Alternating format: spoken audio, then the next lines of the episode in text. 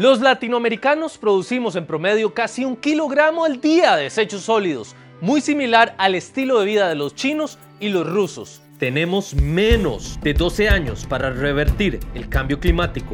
Sigamos los ejemplos de estas visiones sostenibles con el director Jorge Sánchez Films. Esta solución es traída gracias a Copeande. Quiero escuchar tu punto de vista acerca de los desechos. ¿Qué tanto se puede reducir en una familia típica latinoamericana? Vamos a encontrar que entre un 50 y un 60% es materia orgánica. Eso es un montón. El resto se compone de plástico, vidrio, papel, etc. Pero al quien hay que pegarle el golpe certero es al orgánico. E irónicamente es a lo que de forma tradicional las estrategias de valorización, tanto a nivel privado como a nivel público, pues no ha sido tanto tomado en cuenta. Entonces, automáticamente, desde el día que vos empezás a hacer abono orgánico en tu casa, le quitas ese porcentaje de peso a la bolsa. ¿Qué implica eso? A nivel económico, imagínate lo que se ahorrarían las municipalidades si de pronto pasan por el barrio donde se genera, donde hacen la colecta y recogen un 50 o un 60% menos.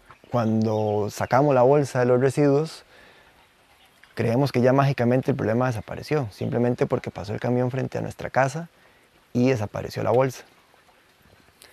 Eh, tenemos que entender que esa basura no, no la desaparece el mago Merlín, ¿verdad? Esa basura va a llegar a un relleno sanitario y además todos los olores asociados a un relleno sanitario, por más que se quiera tapar, por más que, que, que, se le dé cierto tratamiento, como dicen los administradores, pues se tiene la oportunidad de estar eh, en esos lugares y los olores son realmente nauseabundos. Y es que si pasa o no pasa el camión, le da igual.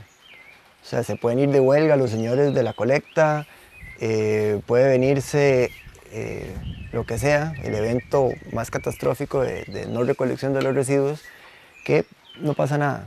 La bolsa se convierte en una bolsa limpia, si se deja afuera, puede estar afuera por meses, que no va a llegar ninguna, ningún perro, ningún gato, ninguna rata a escarbar porque no hay comida. Ellos lo que buscan al final es comida.